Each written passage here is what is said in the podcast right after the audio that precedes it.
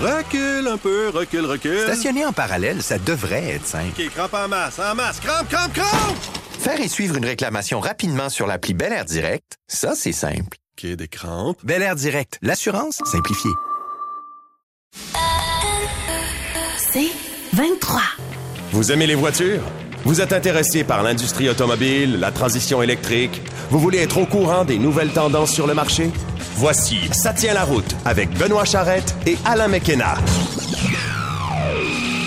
Attention amateurs de pétrole, on a une émission pour vous aujourd'hui. Oui, oui, oui. Euh, Indice d'octane élevé. Indice d'octane élevé. Je regardais euh, la feuille de route avant de commencer l'émission. Alain, tu vas nous parler. D'abord, salut. Ben, bonjour Benoît. tu vas nous parler, Alain Mécana, de la Camaro SS. Ouais, petite voiture, rien du tout. Pendant qu'il en reste, parce qu'on le sait, là, Oui. euh, GM a annoncé que la prochaine Camaro va probablement être électrique. Euh, on n'a pas de date, on n'a pas regardé ça, mais on s'en va là. Ouais. Moi, de mon côté, j'ai en essai la Z, euh, la nouvelle Z de Nissan. Et euh, notre ami Vincent Aubé était cette semaine du côté de Massport euh, en Ontario au euh, Canadian Motor machin Canadian, Canadian Tire, Tire Motor Speedway?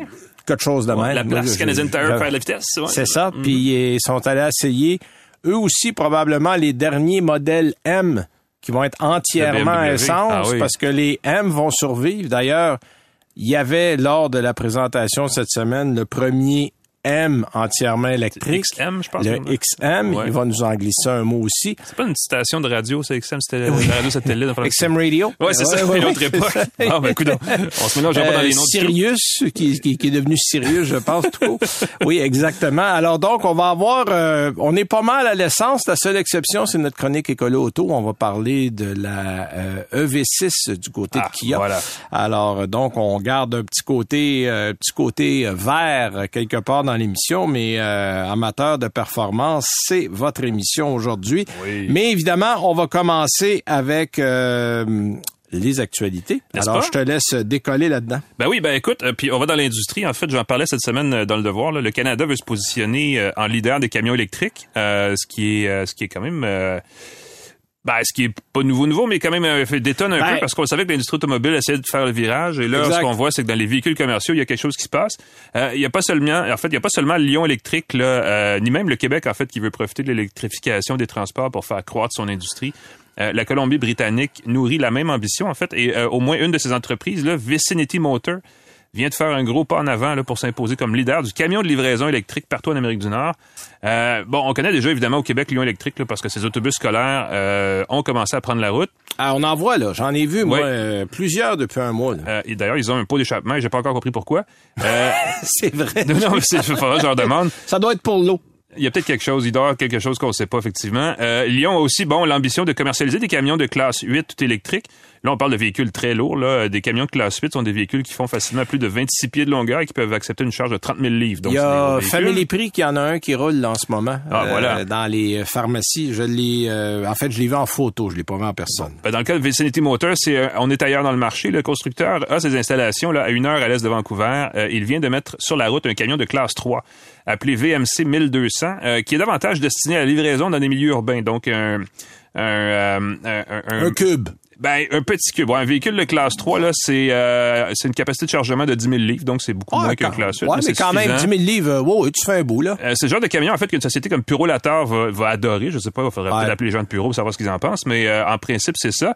Euh, la capacité de... En fait, l'autonomie du VMC 1200 euh, varie, là, selon le modèle, entre 240 et un peu plus de 300 km par charge, ce qui, en principe, est suffisant pour une journée de travail pour une compagnie de livraison comme Puro. Ouais, ouais, si on est en ville, c'est correct. Euh, bon, c'est pas tout, en fait, et ça, c'est la partie vraiment intéressante de c'est que ce camion-là coûte, en principe, 150 000 à l'achat, ce qui est quand même assez cher, mais en Colombie-Britannique, euh, où il est vendu en ce moment, là, il faut soustraire à ce montant une aide à l'achat de 40 000 qui vient du provincial et une autre aide à, l'achat euh, d'à peu près le même montant qui vient du fédéral.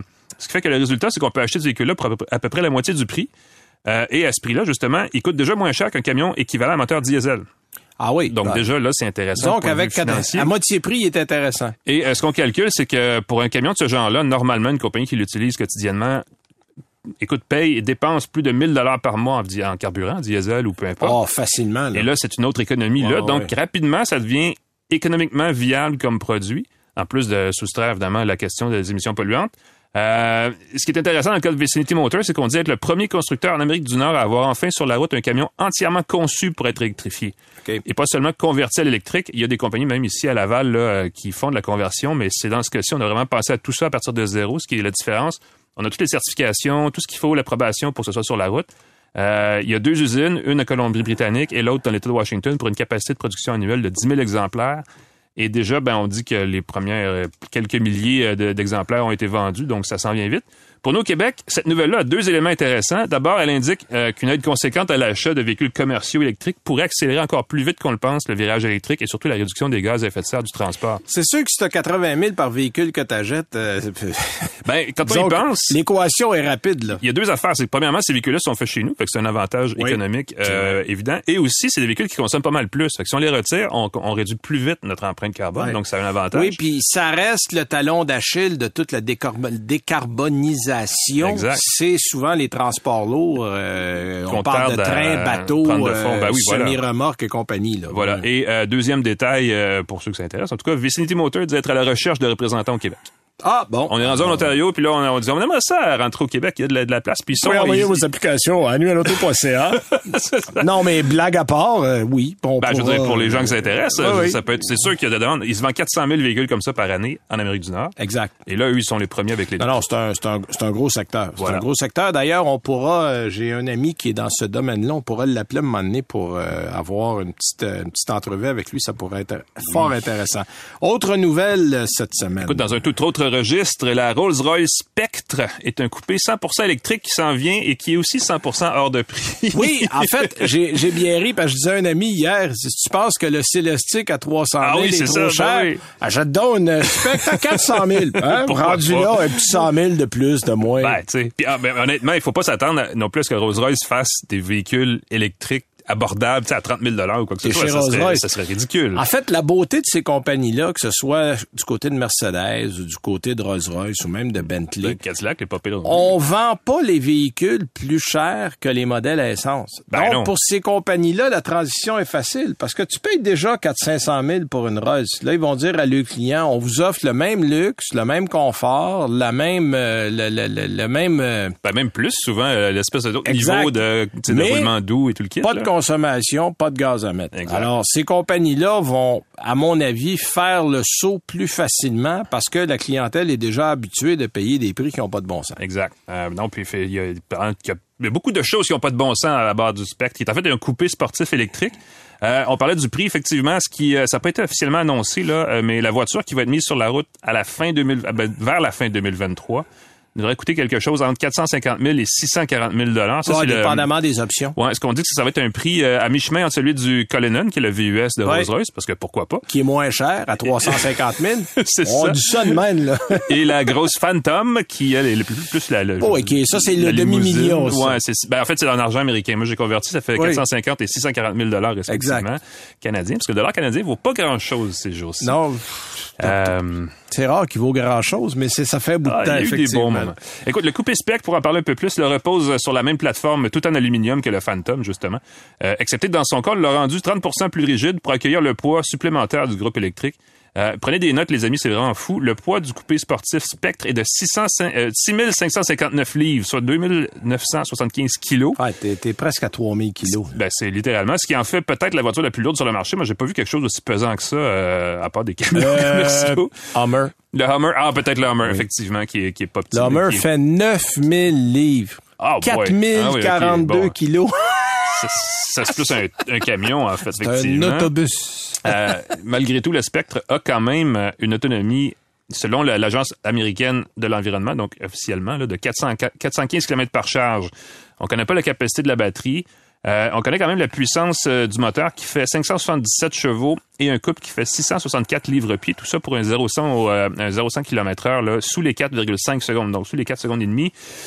3 tonnes en est pas 4 rien. secondes et demie. Ben non, ben c'est du volume, là. À Écoute, ça n'a aucun bon secondes. sens. Ouais, Euh, ouais. et j'ai pas fini la surenchère. Et ce n'est pas tout. Non, de décadence. euh, La surenchère de décadence là, n'arrête pas. Euh, Rolls-Royce dit avoir développé bon, ce qu'elle appelle une suspension planaire qui rend la conduite extrêmement douce en toutes conditions. Son truc, c'est qu'elle combine les données des capteurs à celles de son système de navigation. Donc, si la route est droite, les barres anti-roulis sont relâchées pour laisser plus euh, de dégagement aux roues pour qu'elles réagissent chacun de façon indépendante là, aux trous et aux bosses. Et, et si on amorce un virage, ben, tout ça est resserré pour assurer une tenue de route optimale. Au Et de manière automatique, faut bien le ah, tout ça est réfléchi à même l'ordinateur de bord. Euh, to- rien à faire. Au total, il y a 18 capteurs là, qui aident la suspension à s'ajuster en tout temps aux conditions de la route. Ça commence à faire du capteur. Et à l'intérieur, évidemment, on a toute la place du monde à l'avant. Écoute, le- l'espace, sur- si vous voyez des photos, là, ça n'a aucun bon sens. Évidemment, les places avant sont privilégiées. On parle que c'est coupé, on s'entend. Euh, ce qui fera le plus réagir, par exemple, c'est que les portières s'ouvrent à l'envers. Oui. Donc, de l'avant vers l'arrière, ce qui est assez euh, unique euh, dans le marché. Et on a aussi euh, installé là, plein de petits DEL, les petits diodes électroluminescents au plafond pour recréer l'illumination d'un ciel étoilé. Voilà, en fait, qui est une caractéristique chez Rolls-Royce. Exactement. On l'a eu dans la Phantom, on l'avait dans la Rate, on l'avait dans plusieurs modèles, effectivement, et on le recrée dans la Spectre. Le grand luxe, à voir, euh, c'est- c'est- ce que je me dis, c'est que ça, ça va être ça. Si à vous voir voulez- dans les rues de Westmount avant la fin de l'année prochaine. Si vous voulez voir l'historique, notre collègue Luc Gagné a fait un bel article sur Ah. Sur les, la- en fait, le nom Spectre, d'où ça vient, combien il y a eu de modèles auparavant chez Rolls-Royce, parce que c'est pas la première fois, on a repris un modèle, un nom euh, Oui, de, ben, il y a un modèle bel héritage de cette marque-là, effectivement, qu'on Effectivement. ici. Tiens, moi, je vous en fais une petite euh, avant de passer à la pause. Euh, Du côté de chez Hummer, on songe fortement à amener un Hummer euh, pick-up électrique, mais intermédiaire. Donc, plus petit. Plus petit que Ah le oui. modèle qu'on a en ce moment.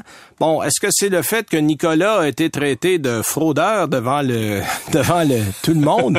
Parce que le le, le La le- compagnie Nicolas. le- la compagnie Oui. Nicolas avait un pick-up intermédiaire électrique qui s'en est sur le marché Et avait des sous de GM et en avait poche. des sous de. GM en poche et peut-être qu'on s'est dit bon ben à cette heure qu'il y aura pas de Nicolas peut-être qu'on va on pourrait en faire un et il faut dire que malgré un prix de détail euh, canadien de 125 000 dollars pièce le Hummer écoute 90 000 commandes aux États-Unis. On est obligé d'arrêter de prendre des commandes parce qu'on était rendu trop loin dans la livraison des modèles. C'est vous dire que même à un prix de fou, ça s'est quand même vendu à pleine porte. Et là, on se dit, hey, pourquoi pas aller dans un petit peu plus petit? Puis, euh, reculons dans le temps. C'est une stratégie qui a très bien fonctionné. Rappelle-toi, après le H1, euh, bon, le, le, qui Mais le était- H1 qui était vraiment décadent. Ouais, ouais, ouais. C'était un Humvee, là. C'était en fait, c'était un véhicule militaire modifié. Euh, que Arnold Schwarzenegger avait été le premier à ramasser. Cigare au bec. Euh, cigare au bec. Et on en a fait après ça un H2. Et le H2, ça a été, écoute, la tempête médiatique. Ouais. Euh, moi, je me rappelle, j'avais, on avait fait une tournée avec l'annuel de l'automobile. Le premier annuel de l'automobile en 2002, on avait été reviré à Sept-Îles. Écoute, la- on avait arrêté, la ville avait arrêté de vivre pour venir. Il était jaune en plus. Ah oui, le on le voyait à Hummer. 12 000. Ouais, ouais, ouais, ouais, mais, mais on, écoute, ça avait fonctionné, puis il y a eu un H3 après. Ouais. Ben, donc, e- est-ce que c'est possible et plausible qu'on se dise du côté de GMC, ben écoute, il y a le gros H1, euh, il y a le Hummer, est-ce qu'on fait un H2 puis un H3? Ben pourquoi pas? Ben, il y avait un H3 SUT aussi qui Il y avait un soulevait, H3 euh, SUT, de effectivement. mini-camionnette aussi, donc il faut pas là. oublier qu'il va aussi avoir un Hummer en version VUS, qui est pour 2024. En fait, qui est 2023, mais qui va être un année modèle 2024. Euh, on pourrait aussi faire une version euh, VUS en plus petit en modèle intermédiaire, pas aller parce que là avec la plateforme ben oui, voilà. euh, qui est euh, transformable, qui est adaptable, ben, c'est facile là, de dire OK, on enlève trois quatre rangées de batterie, on met ça un petit peu plus petit, bingo. Voilà. Alors ça, ça va être à surveiller. Euh, on dit qu'il y a déjà un prototype qui existe du côté de la Californie, euh, Oh. au centre de design de la Californie. Euh, donc, on est à travailler sérieusement là-dessus. De toute façon, on a promis pas moins de 30 modèles électriques chez GM d'ici 2025. Ouais. Je vous souligne que c'est dans moins de deux ans et demi, ça. Ben, en même temps, Alors, ils peuvent, ils mettent un badge Buick sur un Equinox EV. Bon, c'est un nouveau modèle. Là, exact. Puis, tu prends le. Blazer puis l'Equinox, on s'entend que c'est la même affaire, mais qu'on les a habillés différemment. Exact. Mais tu sais, on va probablement utiliser ça, puis ça sera un Hummer d'un bord, puis ça sera peut-être un Chevrolet de l'autre, puis ça sera peut-être un GMC d'un autre. Ah, Mm-hmm. mais, mais, mais tout ça est possible. Mais euh, c'est pour vous dire que on est à peu près certain qu'il va y avoir un Hummer de taille intermédiaire. Nous, on va aller à la pause et on revient avec notre collègue Vincent Aubé qui va nous parler des plus récents modèles M chez BMW. Recule un peu, recule, recule. Stationner en parallèle, ça devrait être simple. OK, crampe en masse, en masse. Crampe, crampe, crampe! Faire et suivre une réclamation rapidement sur l'appli Bel Air Direct, ça, c'est simple. OK, des crampes. Bel Air Direct, l'assurance simplifiée. Vous écoutez Ça tient la route avec Benoît Charrette et Alain McKenna. Alors, je vous l'ai dit en début d'émission, on, va parler gaz aujourd'hui, on va parler euh, pétrole, euh, parce que c'est, bon, ça donne comme ça cette semaine. On a eu des essais qui tournent autour du sport et euh, Vincent Aubé, notre collègue de l'annuel de l'automobile qui est avec nous. Vincent, d'abord, salut! Salut vous deux. Alors, Vincent, t'étais du côté de Bowmanville cette semaine en Ontario. Bowmanville. euh, pour aller Ça me dit, faire. ça. Ben, c'est hein, c'est proche de Ah Bowmanville. Oui, oui, le Canadian, Mo- Canadian Tire Motor Speedway, Speedway. c'est ça? Ouais. Euh, Park. Que tout le monde connaît comme Mo Sport plus que oui, chose, que, que j'appelle mon sport depuis 30 ans. Là, je vais finir par m'habituer. Euh, donc, c'est BMW qui invitait Vincent pour faire l'essai d'un modèle assez unique, euh, qui est probablement le dernier de sa race parce que euh, à, la vitesse où disparaissent les vraies voitures sport, on risque de pas revoir des M4 CSL euh, du tout. Là. Donc, c'était un peu beaucoup la dernière chance. Là. Euh, Quoique, euh, la nouvelle plutôt cette semaine qui annonce que BMW compte garder la boîte manuelle jusqu'en 2030, c'est déjà une très bonne nouvelle pour les puristes. Oui. Mais la voiture que j'ai pu essayer cette semaine n'avait pas de boîte manuelle, c'est une boîte automatique. La M4 CSL 2023, euh, CSL qui veut dire en anglais Competition Sport Lightweight. Euh, c'est une voiture très spéciale, là. Ouais, ouais. 1000 unités dans le monde, 42 pour le Canada. J'ai pu conduire la première qui est arrivée au pays. Puis, euh, laissez-moi vous dire que quand on vous met un objet de 166 000 et 500 dollars prix de base entre les mains sur un circuit euh, froid et détrempé, Ah oui, c'est ça. Faut faire attention. On- donc on, on est un peu nerveux. un peu. On, sur le un frein de temps en temps. Ouais, c'est ça. Ouais. Euh, et je vous le dis, là, malgré le, le fait que les, les gens de BMW avaient changé les pneumatiques pour des pneumatiques un peu plus euh, haute performance, là, parce que les pneus qui viennent d'origine, ce sont des pneus de piste. Et avec les conditions qu'on avait là, en début de Ah semaine. ouais, c'était- c'était une affaire pour se tuer. Horrible. Ouais, c'est ouais, plus ouais. une voiture de future collection. De toute façon, les gens qui achètent ça vont, vont faire quoi avec? Pas beaucoup de millage, ça je peux te le dire. non, non, non. Puis le millage qui va être fait, si ce sont des amateurs de piste, va être surtout sur un circuit parce que la voiture a vraiment été faite pour ça. Là. Ouais, ouais, ouais. Ben, comme tout, en fait, comme toutes les CSL qui ont précédé, là, parce que là, on, en fait, on dégarnit l'intérieur, on ajoute de la fibre de carbone, il y a des freins Ouais. en carbone céramique. Le moteur est à quoi? 500? 543 chevaux, 43 donc 40 de plus. 40 de plus qu'une M4 compétition. Là. Ah oui. C'est qui est vraiment déjà, nécessaire. Oui, on Ouais, a ouais, besoin qui de est- ça. Oui. qui est déjà assez violente au départ. là. Euh, Puis il faut dire que euh, sur un circuit, c'est extraordinaire, mais tu me corrigeras si je me trompe, en conduite de tous les jours, euh, ça porte assez dur, merci. Là. Ben, c'est ce qu'on croit. On n'a pas pu la conduire sur la route. Ah, OK. Euh, par contre, je peux dire que sur circuit, même à 215 km heure dans, dans la ligne droite, là, euh, c'est une voiture très confortable. Est-ce qu'on vous a fait faire le grand circuit à Mosport ou le petit... Oh là, vous êtes chanceux, vous avez fait le... Ah, jaloux. Là, là, là, euh, là, j'avoue que j'ai un petit pincement au cœur, là, parce que euh, souvent, on nous fait faire le petit circuit, bon, qui est pas mal, mais, mais on peut pas vraiment pousser parce que la ligne droite est trop courte, les courbes arrivent trop vite. Mais sur le grand circuit, oh, mais euh, détrempé, par exemple, euh, c'est un circuit extrêmement technique, hein, euh, surtout quand Oh, tu arrives au, euh, en haut, la dernière courbe, je pense que c'est la, le numéro 6, où tu reviens, puis tu as une patch de ciment qui est là depuis je sais plus combien d'années. Là. Euh, ça, c'est de la ouais. glace quand il pleut. Euh, moi, il y a plusieurs années, il y a un conducteur des 24 heures du Mans de chez Audi, dont je tairai le nom, euh, qui est sorti trop vite et il a envoyé une S4 dans le mur, mais pour le vrai là, on le suivait. Et euh, c'est si t'arrives là puis t'es pas en t'es encore un peu euh, Ah oui, en, en débordement, en dé- Ouais. débordement ou en déséquilibre, c'est automatique, t'es parti. Là. Ça, ça, ça, ça Mm-hmm. pardonne pas. Alors, mais puis surtout que t'as 543 chevaux entre les mains, là, euh, ça aussi. Là. Mais euh, question feeling, conduite. Rappelons-le. Oui, ah oui, c'est une, c'est une propulsion, il faut le, oui, faut le préciser.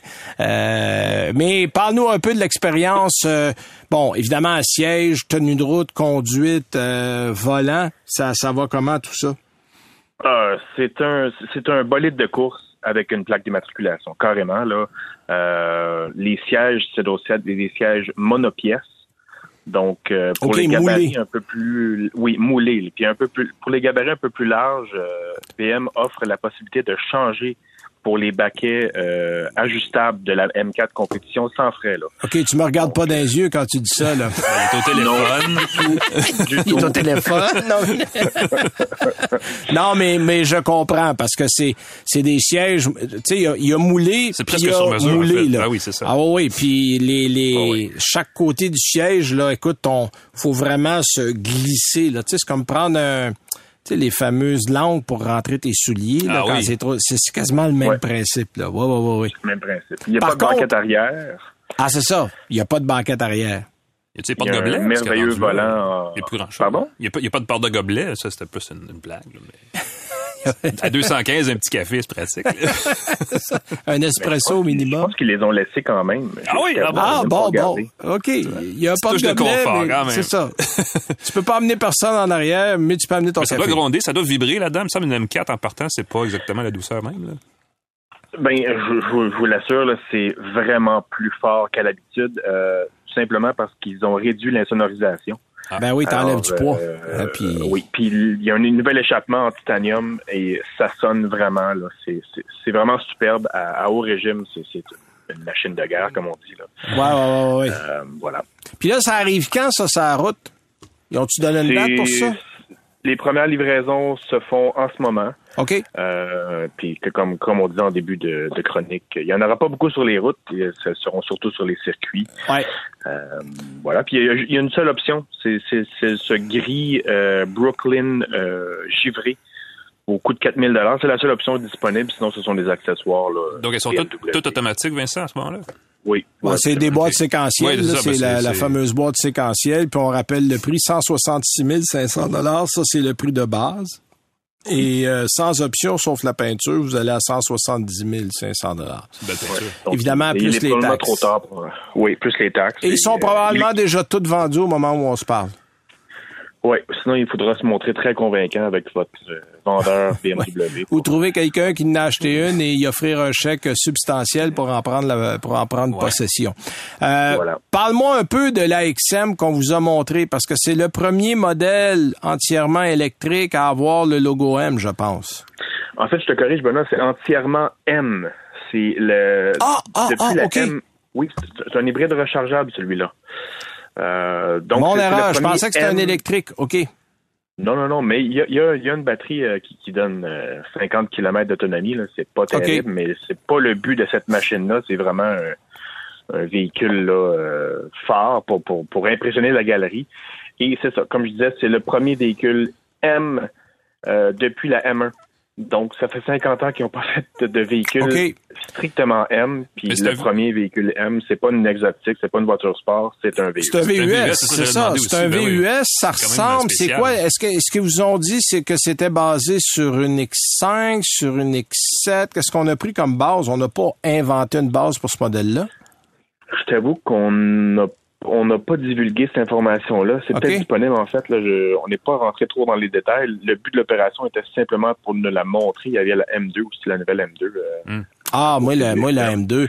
Euh, on était à Mosport, c'est l'année passée Oui. ou pendant. On Hein, t'étais là, t'étais là, Vincent. Ah hein? oui. Euh, Sur le petit circuit à Mosport, Oui. écoute, on poussait dans le dos des instructeurs qui avaient une 340, qui est quand même pas euh, un veau, là, ça, ça avance, là. Mais la M2, là, on était constamment, puis, puis moi, je suis pas un grand pilote, mais hey, je suis sorti de là, je me sentais bon. C'est rare que tu pousses dans le dos d'un instructeur, mais on avait tellement d'adhérence, tellement de pneus, puis c'est une voiture très légère, tu peux envoyer ça d'un courbe. Boîte manuelle, je suis sorti de là, là, j'étais aux petits oiseaux. C'était vraiment une belle machine à conduire sur le circuit.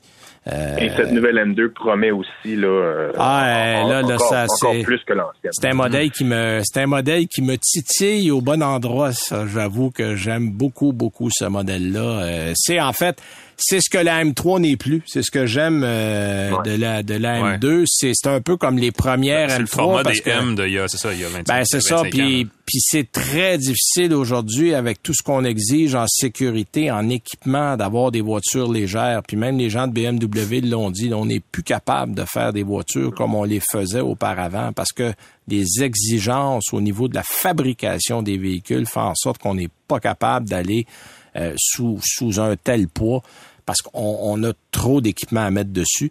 Mais la M2 est probablement pour les puristes là. euh, bon, évidemment, c'est mais c'est pas si pire. Il est à 65 000 la dernière. Euh, Corrige-moi, Vincent, je me trompe, mais c'était autour de ça. La prochaine va être probablement un peu plus chère, mais on n'était pas dans des prix là, qui étaient inatteignables. Ben, ils nous ont donné le prix, en fait, euh, cette semaine, et euh, le prix de base sera de 76 500. Bon. Ah, un petit peu plus, Euh, ouais. Ce qui est, ce qui plus que le moyenne. Parce que moi, moi, à une époque, j'a- j'avais fait mes calculs, là, puis c'était entre ça puis, puis la Boxster. J'ai Ouais. j'ai finalement tiré du côté de la Boxster, mais j'avoue que c'est un modèle que j'aime encore beaucoup.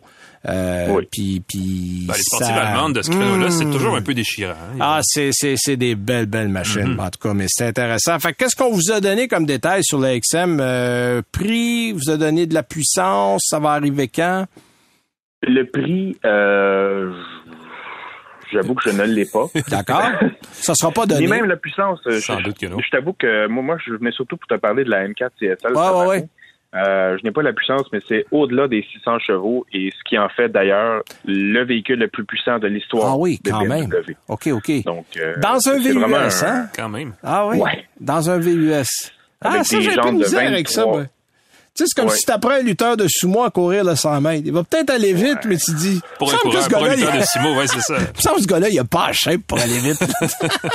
Je sais pas, moi, ça, dans ma tête, ça a jamais collé. ça. Ben, le XM, de ce que j'ai vu, en tout cas, ça permet de, montrer aussi le, le design, où ça va le design de BMW Oui. et de M un peu, Oui, parce que tout est exagéré dans un véhicule de cette Oui, dimension-là. oui, euh, absolument. Et euh, on voit qu'on ne diminuera pas la taille de la grille à l'avant. Ah, ça, non. Ça, non. ça reste, euh, même, il montrait des photos du X6, le nouveau, cette semaine. Et euh, la grille aussi a pris du volume. On s'est débarrassé Alors, des pare-chocs il y a quelques années, alors là, on peut faire n'importe quoi. Oui, euh, absolument. Ah oui. On va faire ça. Ben écoute, merci pour ton temps, Vincent. Puis euh, quand il y aura d'autres lancements comme ça intéressants, on va s'en reparler. Ça m'a fait grand plaisir, les gars. Ça marche. Salut. Alors, c'était Vincent Aubé, notre collègue de l'annuel de l'automobile, qui nous parlait de la M4 CSL, euh, modèle qui est d'abord est probablement déjà trop tard pour acheter, mais euh, qui va rester dans les annales comme probablement un des derniers modèles entièrement essence de très haute performance. Il faudra voir ce que BMW va être capable de nous promettre à l'avenir si l'hydrogène va venir faire son tour, parce qu'on travaille Ouais. très fort là-dedans chez BMW. Ben, les Allemands aussi sont frileux du côté de l'électrique, mais Ouais, ouais, faire côté performance Ils travaillent sur des alternatives là, très, très fort. Alors, nous, on va à la pause. Après ça, on revient avec notre chronique Écolo Auto et nos essais routiers. Recule un peu, recule, recule. Stationner en parallèle, ça devrait être simple. OK, crampe en masse, en masse. Crampe, crampe, crampe! Faire et suivre une réclamation rapidement sur l'appli Bel Air Direct, ça, c'est simple. OK, des crampes. Bel Air Direct, l'assurance simplifiée. Vous écoutez Ça tient la route avec Benoît Charrette et Alain McKenna. Alors, c'est le temps de nos essais routiers. Mais juste avant vous dire, venez nous écouter. Mais où venir nous écouter? Abonnez-vous. Euh, facile, 98.5, vous allez dans la section balado, 98.5fm.ca, section balado, vous allez avoir euh, ça tient la route. Euh, on est là chaque semaine, on met les émissions en ligne une fois qu'elles sont enregistrées. On peut nous écouter aussi le dimanche. euh, je crois que c'est 18 heures Ah, cette année. Ah, c'est pour ça que je le rate depuis au quelques. Oui, je- Ah. ben, l'autre fois, je l'ai attrapé, puis je, je, je- parce que j'écoute à peu près toujours le 98.5 quand je suis dans l'auto. Et hop, j'ai dit tiens, on a changé l'heure. Mais je pense que c'est 18 heures et dans différentes stations au Québec, on est là aussi, mais j'ai pas l'horaire de tout le monde. On vous l'amènera à un moment donné. Vous pouvez aussi aller sur les plateformes Google, Spotify, Apple et compagnie, on est là. Euh, ou on met euh, des émissions en ligne euh, sur annuelauto.ca chaque semaine. Vous Ah. pouvez aller faire un tour.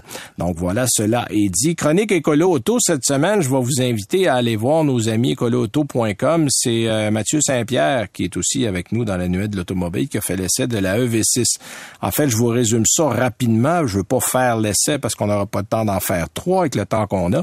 Mais euh, dans les points positifs, on note euh, le plaisir de conduire. Le EV6 est non seulement confortable, mais c'est un des véhicules dynamiques et sportifs qui est le plus intéressant dans ce qui est sur la route en ce moment et, et euh, j'acquiesce, je, je Mhm. l'ai roulé aussi.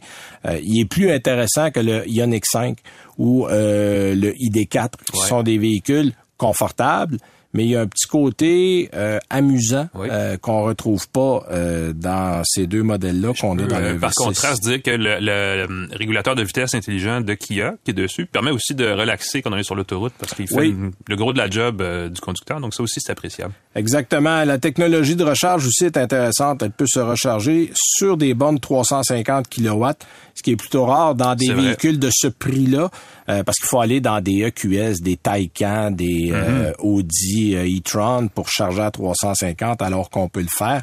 Euh, elle se recharge, euh, on va attraper du 200, 210 kWh. Fait on peut de façon réaliste, on a une vraie recharge rapide en 20, 22, 23 minutes. Ah oui. Faire le plein, puis go, on est parti.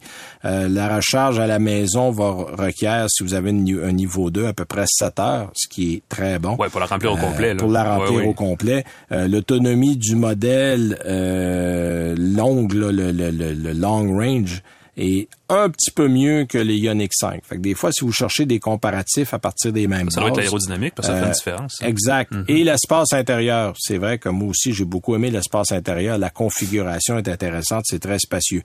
Euh, bon, dans les points un peu moins intéressants, Mathieu note qu'il faut payer près de 55 000 pour le modèle à traction intégrale et à longue autonomie. Euh, c'est un petit peu plus cher, mais c'est quand même pas pire. Puis il n'y en a pas gros. Alors, c'est toujours le prenez-vous- problème, ben oui. De bonheur parce que ils sont pas très nombreux. Alors voilà, euh, je vais mettre sur le site euh, annuelauto.ca cette semaine l'essai complet de Mathieu. Vous pourrez aller voir tout ça. Et euh, nous, on dit qu'on parlait de gaz en On s'en va ailleurs On est complètement. complètement ailleurs. Toi, t'as roulé, euh, une- écoute, une icône euh, américaine, Ben oui. euh, il faut le dire comme ça, une Camaro et pas n'importe laquelle, la SS. Une icône qui, euh, la façon que je le vois en tout cas, a un rôle un peu ingrat là, dans le catalogue de Chevrolet. euh, et je ne parle pas nécessairement de son long héritage, parce qu'il y en a un quand même, du siècle dernier, n'est-ce pas, qui peut être résumé par l'expression Gino Camaro. J'ai marqué Johnny dans mes notes, mais je me suis trompé. Gino Camaro. Il y a même une chanson, je pense, de Zébulon, genre, qui porte là-dessus, euh, qui rappellera peut-être à certains, d'ailleurs, une époque où la légendaire coupe Longueuil se portait fièrement avec idéalement une bonne dose de brillantine pour rendre le tout Oui. étincelant sous la lumière du jour. Euh, cela dit, la, la coupe Longueuil est de retour ces jours-ci, mais on l'appelle mulet, hein, parce que c'est un molette en anglais. On a comme juste laissé tomber Ah oui, Longueuil, on, a, parce que les... on a traduit mollet par mulet. C'est juste là, il y a une autre chronique à faire, mais là, je suis pas un expert en coupe de cheveux, fait que je vais laisser à quelqu'un d'autre. Euh, je parlais aussi du fait que la Camaro, malheureusement, est un peu coincée là, dans le catalogue de la marque américaine derrière la spectaculaire Corvette. Et spectaculaire en majuscule parce que c'est vraiment une voiture qui est entrée dans un monde à part avec son plus récent redesign. Euh, et ben, en plus de ça, évidemment, la Camaro doit rivaliser avec la Mustang du côté de chez Ford, une autre Ah oui. icône, n'est-ce pas, qui continue, celle-là, à attirer des acheteurs qui... euh, qui essaie de se rajeunir un peu là, en misant notamment sur euh, euh, la GT et aussi du côté électrique avec la Mustang Mach-E qui, qui a, quand même un, certain euh, magnétisme pour un certain genre de public. Et là, pour 2023, ben, entre en scène la Camaro SS qui doit en découdre avec une autre légende, la Mustang GT. D'ailleurs, j'ai des gens qui... c'est drôle parce que c'est un peu hasard, mais j'ai reçu des messages la semaine dernière de de- d'amis euh, qui me demandaient, donc entre une SS et une GT, qu'est-ce que je choisis? Fait que ça, ça tombait bien. Euh, pour dans le cas de la Camaro SS, il y a quand même des atouts, hein, notamment euh, le, euh, le sous le long capot de la voiture, n'est-ce pas, un V8 très grognon euh, qu'on connaît bien, le 6,2 litres, qui a droit à tout ce qu'il faut pour le rendre plus Ben, c'est rugissant le, moteur encore. de- c'est le moteur de la Corvette. Voilà, avec une puissance maximale dans le cas de la SS de 445 chevaux. Euh, et euh, un couple équi- euh, ben, qui est égal en fait de 445 livres Ouais. lui aussi. Euh, c'est quand même quelque chose d'assez intéressant pour l'amateur de, de, de puissance. Un, écoute, un, un V8. Premièrement, je pense que c'est le- la fin des V8. là. C'est peut-être un des derniers qu'on verra sur la route. Cela dit, Chevrolet vend la Camaro SS en deux versions. Évidemment, on recommande surtout celle qui est livrée avec une boîte manuelle à 6 rapports parce que c'est pas mal plus le fun à conduire qu'une SS à boîte automatique. Même si, et soyons honnêtes, la boîte automatique fait du très bon boulot. Euh, Là-dessus, le Camaro est à des années-lumière des années 80, là, on se comprend. Euh, la Camaro SS a une boîte, euh, pardon, à boîte manuelle coûte aussi 2000 dollars de moins que l'autre, à 54 800 dollars. Euh, c'est aussi pratiquement 24 000 plus abordable que la Camaro ZL1. Ouais. ben, faut dire que ça s'explique. Là, la ZL1 a une fiche technique pas mal plus déjantée, entre autres grâce à un V8 à compresseur de 650 chevaux. C'est pas de la tarte, ça, les amis. Euh, cela dit, bon, la Camaro SS là, en offre suffisamment, à mon avis, pour plaire aux amateurs de vieux muscles, de vieux même muscle car ou de pony car. Euh, pour ceux qui savent ce que ça veut dire, c'est vraiment le public cible. Le moteur gronde sans arrêt, la caisse vibre dans tous les sens, même au point mort, en fait. Et euh, l'accélération est toujours au rendez-vous. En fait, même juste partir la, voiture, partir le moteur, c'est une expérience. Ça fait tourner les têtes. Euh, et euh, bon, il y a des gens qui sont contents, des gens qui sont moins contents selon l'allégeance qu'on a par rapport aux voitures. écoute, l'accélération est, ben, elle, est très bonne. Elle est peut-être trop ah. bonne, je devrais dire. Les roues arrière dérapent très, très facilement. Mais euh, ça fait partie du plaisir de la voiture ben, aussi, en quelque part. Je, dirais que c'est cool pour l'amateur de show de boucan, mais c'est euh, peut-être moins cool pour euh, quiconque espère garder la voiture dans sa voie sur l'autoroute, parce qu'effectivement, on, peut facilement faire faire déraper les roues. Il faut savoir quoi faire quand ça arrive. Évidemment, on enfile les longs rapports de la boîte manuelle quand on en a besoin avec beaucoup de plaisir. Je dis long parce que euh, c'est c'est vraiment à l'opposé d'une philosophie de conduite qui serait par exemple japonaise où là on a souvent des rapports très courts avec une cylindrée qui a une, un pic de, de, de, puissance très très précis, loin en régime. Dans ce cas-ci, on a la puissance sur tout le spectre. Euh, il y a dans le, même dans la boîte manuelle des palettes derrière le volant, mais ils permettent, dans ce cas-ci, non pas de passer le rapport, mais d'activer le rev matching. Oui. Expression dont euh, je peine à trouver l'équivalent français, là, mais qui permet, euh, qu'en fait, qui facilite la rétrogradation des rapports si on n'a pas le goût de faire le fameux talon orteil pour le faire soi-même avec l'embrayage et la boîte manuelle et tout le reste. pour prendre place derrière le volant, et là, c'est là où c'est un peu un défaut, il faut tomber à bord de l'habitacle, qui est très bas. Euh, ça agace rapidement, surtout si, euh, comme moi, vous êtes euh, pris avec une triple hernie discale dans le bas du dos et que c'est donc compliqué de plier en deux. une fois en place, cela dit, on peut avoir une petite sensation de claustrophobie parce que on tombe, et puis je dis, quand on tombe, généralement, c'est pas loin d'un tombeau. En fait, il y a très peu de place. la caisse est très élevée, donc les, la portion vitrée est très mince. Euh, évidemment, bon, euh, pensez même pas à vous asseoir à l'arrière. La banquette, c'est vraiment juste parce qu'il fallait mouler le, fond de l'habitacle d'une façon ou d'une autre. Là, il n'y a pas d'espace. C'est un espace qui est parfait, la banquette, pour quiconque ne possède aucune jambe. Donc, je vous laisse figurer qui peut s'asseoir là. Peut-être un, sac ou quelque chose comme ça. Et ça a toujours été comme ça. Ben oui, non, c'est ça, exact. C'est pas, c'est rien de nouveau. C'est pas nouveau de, la plus récente génération. Imaginez pas qu'on va avoir quatre personnes à bord à moins d'avoir des vraiment petites, petites jambes. Euh, cela dit, et c'est ça qui est étonnant, c'est que malgré tout ça, la visibilité reste quand même assez bonne dans toutes les directions, ce qui fait que la voiture se, conduit assez plaisamment. Euh, et pour être honnête, euh, j'aurais de la misère à, décider là, s'il est plus intéressant d'acheter une Camaro SS ou une Mustang GT. Euh, à moins qu'on ait vraiment une allégeance à une marque ou à l'autre, là, peu importe, dans, que ce soit par génération ou peu importe. Euh, et, et c'est très difficile parce que, écoute, on, les a essayés. Euh, moi, j'aime, en termes de position de conduite, je préfère la Mustang. Mm-hmm. Parce que je trouve qu'on est mieux installé pour conduire. J'ai toujours l'impression d'être des sous-marins dans une Camaro. Il y a, comme la ceinture de caisse est plus élevée. Exact. Euh, ton rapport vitre carrosserie est plus bas. Fait que t'as toujours l'impression d'être au sous-sol quand tu conduis ça. la décapotable, ça va mais j'ai un vague sentiment de claustrophobie dans le modèle coupé. Euh, puis je ne sais pas si je serais capable à long terme de m'habituer à ça. Euh, probablement pour cette raison-là, je penche vers la Mustang. Mm-hmm. euh, puis je trouve que la Mustang, dans l'ensemble, est un véhicule plus équilibré. Mais ça, ça, ça, ça, c'est mon opinion à moi. Ben, c'est un peu ce que je disais avec euh, les gens qui je parlais justement cette semaine qui hésitaient entre les deux. Euh, la Mustang GT est un, sans être un classique en devenir, quand même une voiture qui a déjà, tu sais, un certain, un certain héritage qui est, qui, est plus long, qui est peut-être un peu plus riche que celle de la Camaro SS, mais la Camaro SS garde quand même une espèce de côté bad boy, disons-le, méchant garçon, là, qui, est assez particulier.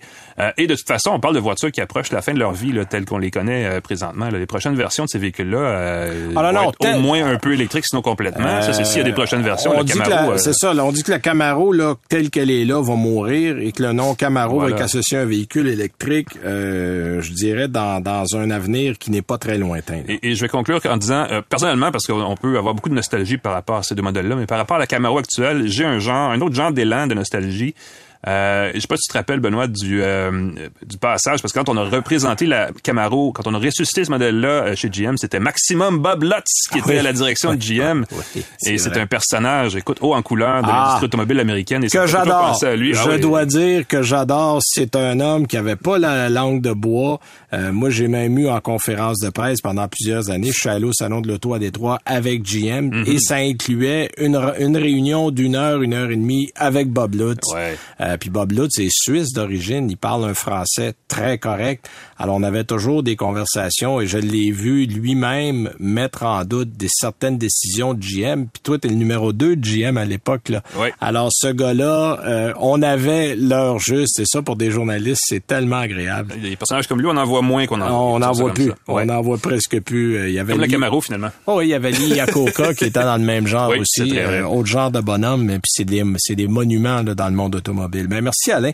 Euh, écoute, moi de mon côté, j'ai été au volant de la Nissan Z, la, la fameuse Oui. nouvelle Nissan Z euh, qu'on attendait, qui a eu oui. des retards. Euh, qui bon, euh, elle est jaune. Euh, En plus, elle est c'est un jaune. jaune, c'est un de jaune ben, c'est un, jaune c'est un jaune un clair. Mm-hmm. peu clair, un peu genre euh, frotté, mais mais le plus gros atout de cette voiture-là, c'est sa ligne. Euh, J'écoute partout où je suis passé cette semaine, les gens disent ah, ah, ah, oui. Et, elle est vraiment belle. Bon, euh, il y a pas que des qualités, je vais, je on va se le dire là. Euh, on va revenir là-dessus, mais euh, dans l'ensemble, je, je vais commencer avec les fleurs avant de passer au pot. Euh, la ligne est vraiment très belle. Euh, je dirais que le confort s'est amélioré parce que là, on est en fin de vie avec l'ancienne Z. Et on le sait, là, si vous aviez un peu mal au dos, c'était vraiment pas une bonne idée d'acheter ce auto-là parce que c'était raide. Euh, je dirais qu'on est peut-être allé dans un peu trop mou avec la nouvelle, euh, est confortable, mais en même temps, euh, écoute, les, les ondins sur la route, là, ça fait longtemps que j'ai pas eu une auto aussi sensible aux sillons sur la route. Ah oui, les écoute, j'ai oui, des ornières, j'ai pratiquement changé de voie là. C'est c'est je me dis ben, ben mon dieu que c'est ça. Mais c'est la suspension qui est assez souple et qui qui manque de communication euh, le volant. Euh, donc ça sans perdre au niveau du de, de la tenue de route, il y aurait moyen de travailler un peu pour avoir un petit peu plus de fermeté sans tomber dans ce qu'on était avant. Mais je pense qu'on a tassé un peu trop vers la gauche. Là, il faudrait revenir au centre avec ça. Il y a du travail à faire. La boîte manuelle, été déçu. Euh, J'adore les boîtes manuelles. J'ai presque toujours eu des voitures à boîte manuelle. Cette boîte manuelle-là n'est pas bien synchronisée.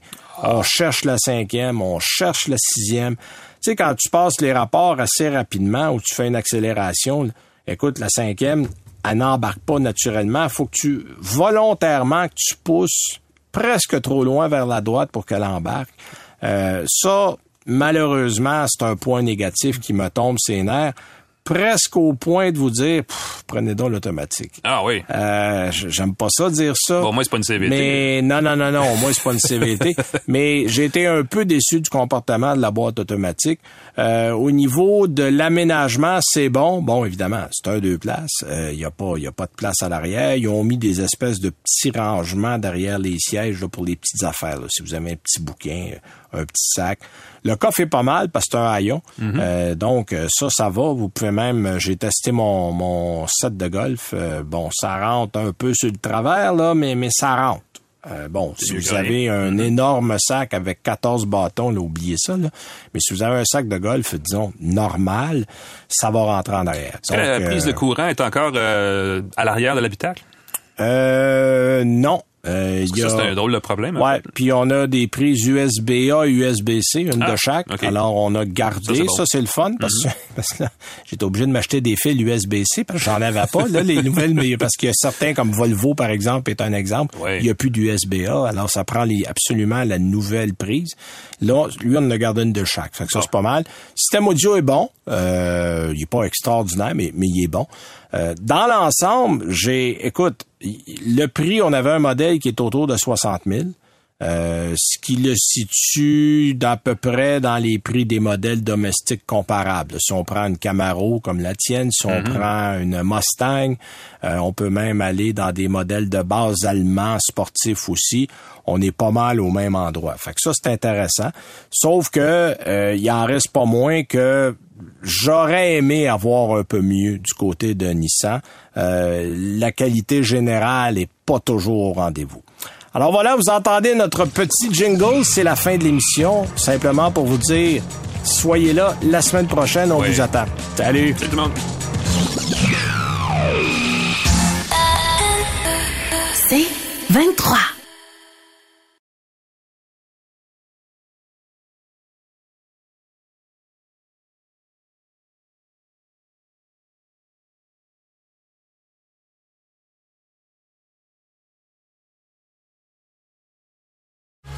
Recule un peu, recule, recule. Stationner en parallèle, ça devrait être simple. OK, crampe en masse, en masse. Crampe, crampe, crampe!